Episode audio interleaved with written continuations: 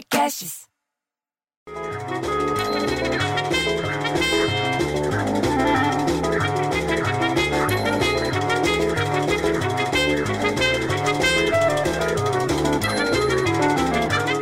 Você viu a última?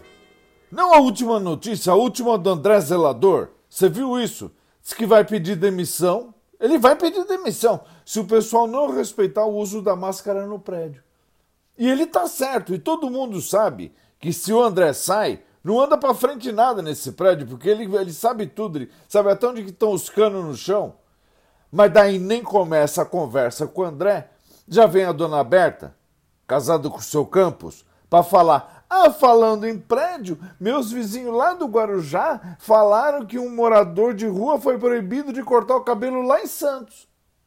A irmã do ex-morador de rua, de rua, não do prédio, tentou levar ele para cortar o cabelo e fazer barba num monte de lugar, mas ele sofreu um monte de preconceito. Mas aí o Alex Gomes, e a gente perguntou quem que é o Alex Gomes, bicho? Que é conhecido como Alex Mãos de Tesoura, diz que já trabalha há 15 anos com ação social, você entendeu? Principalmente cortando cabelo e fazendo barba de pessoas em situação de rua, em cidades da Baixada Santista, resolveu o problema. Cortou o cabelo e a barba do morador de rua e a ação dele, sabe o que aconteceu? Viralizou. E todo mundo ficou sabendo que ele fez essa boa ação e o homem está lá todo arrumadinho, todo prontinho para ir para a rua. Agora eu te pergunto, o que, que essa notícia tem a ver com André Zelador? Tem nada a ver, bicho. Aí, claro que a dona Clarice, você entendeu, se juntou com a dona Nelly, lá do outro lado da rua, mais a Maria José, que não para de falar, e a dona Misídia, que veio lá de baixo para ver a confusão, e fala que a gente tem que pensar no próximo, que agora que a vacina vai chegar, a gente tem que ficar mais unido, que o governo está preparando uma medida provisória para bancar parceria e produção de 100 milhões de doses da vacina lá de Oxford aqui no Brasil. Você entendeu o que ela quis dizer? Porque do mesmo jeito que estão fazendo uma boa ação lá com o morador de rua, todo mundo está precisando de alguma ajuda. E essa medida provisória prevê um crédito orçamentário extraordinário de olha quanto? 1,9 bilhão de real, bicho, na produção da vacina contra o coronavírus. Aí sim, todo mundo parou para ouvir, porque essa notícia já deixa todo mundo animado. Você entendeu? Até meu cunhado levantou do sofá. Mas o pior foi o Deus Dete, casado com a dona Edviges, que baixou o astral de todo mundo, entendeu? Que estava todo mundo animado com a história da vacina, com a história do Alex Mão de Tesoura. Ele baixou o astral de todo mundo falando que o Isaías chegou na Carolina do Norte, lá nos Estados Unidos, como um furacão da categoria 1, bicho.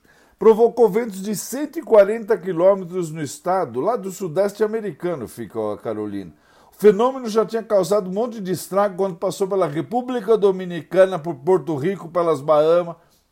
Você acha? Aí vira o Deoclésio, que estava passando na calçada, não tinha nada a ver com a conversa, e pergunta se o Isaías é o mesmo Isaías que tem autoescola. Pô, bicho, que cara burro!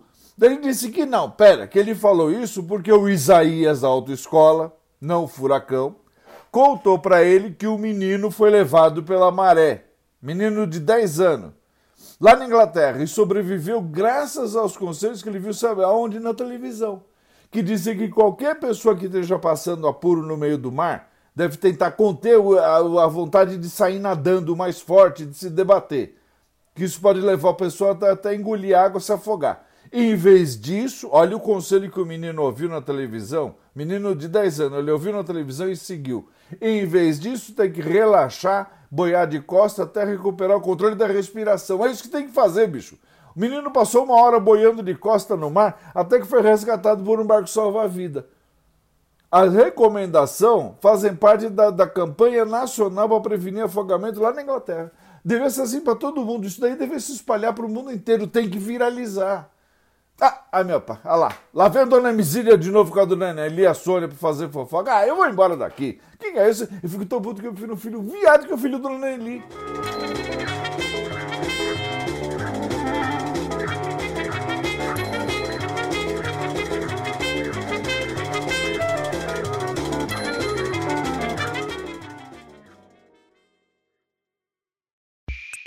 Esse podcast foi editado por Rafael Sales e Júlia Fávero.